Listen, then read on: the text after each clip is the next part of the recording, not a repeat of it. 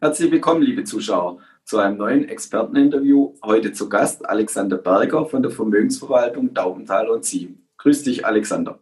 Hallo, David. Ja, heute wollen wir mal ein spezielles Thema zusammen anschauen. Es wird derzeit viel geschrieben und viele Berichte werden aktualisiert. Das Thema heute ist Wasserstoff. Freue mich, dass ich da mit dir als Experten drüber reden kann so gefühlt waren die letzten Jahre oder die Anfangszeit die deutschen und auch die japanischen Autohersteller hier führend.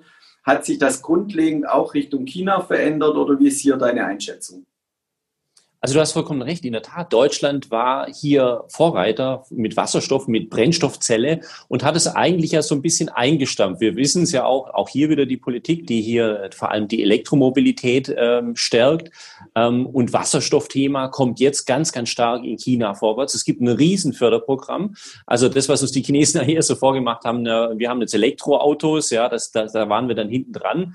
Ähm, und die Chinesen sind schon wieder weiter und sagen, wir haben jetzt Wasserstoffförderung, weil natürlich natürlich, da wiederholt sich die Geschichte. 1912, das wissen auch viele nicht wahr, 40 Prozent vom Verkehrsaufkommen in New York waren Elektroautos. Da sind die Feuerwehrautos schon mit Elektro gefahren. Ja, selbst Kaiser Wilhelm hatte drei Mercedes auf, auf Elektrobasis damals.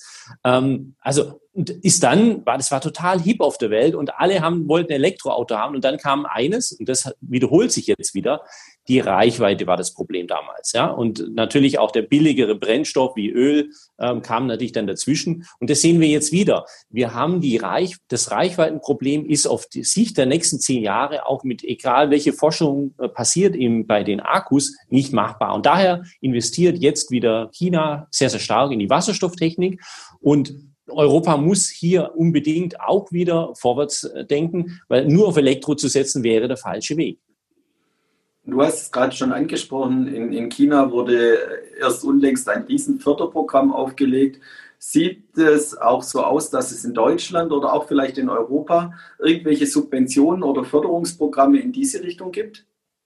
Nein, eher das Gegenteil. Also wir sehen auch so von der politischen Seite sehen wir gerade kein Engagement, das jetzt sagt, okay, wir müssen in diese Technik investieren. Das sieht man auch. Viele Automobilhersteller haben gesagt, wir hm, forcieren eigentlich äh, Brennstoffzelle und Wasserstoff nicht weiter. Manche Hersteller haben sogar gesagt, sie stellen es ein. Also eigentlich genau das Gegenteilige, was jetzt in China passiert, haben wir in Europa, ähm, dass eben es wird nur, sag ich mal, auf die Batterietechnik gesetzt und das ist sicher nicht der richtige Weg.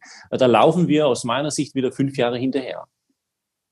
Wollen wir noch kurz einen Blick äh, über den Teich in Richtung USA werfen? Dort sehen wir insbesondere die Lkw-Sparte, die hier äh, aufmerksam erregt bei dem Thema.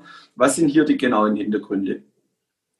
Ja, also LKW ist natürlich, äh, natürlich durch das, dass er auch eine hohe, hohes Gewicht auch grundsätzlich mit sich führen kann, ist natürlich dafür geeignet, auch hier wir, Alternativantriebe zu bilden.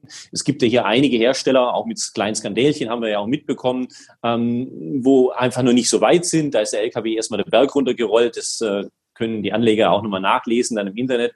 Aber äh, ist es grundsätzlich so, dass auch hier die Elektrotechnik nicht weiterkommt, weil wir wissen auch, wie groß die USA ist. Wenn das ein LKW 300, 400 Kilometer fährt, da kommt er nicht relativ weit. Und wenn er dann wieder zehn Stunden aufladen muss, also auch hier muss unbedingt die Wasserstofftechnik gefördert werden. Da gibt's ein Programm, ähm, aber auch da ist eher so Richtung Europa, es wird so ein bisschen nebenher noch gemacht. Also da ist China wirklich hier aktuell Vorreiter, auch übrigens bei LKWs.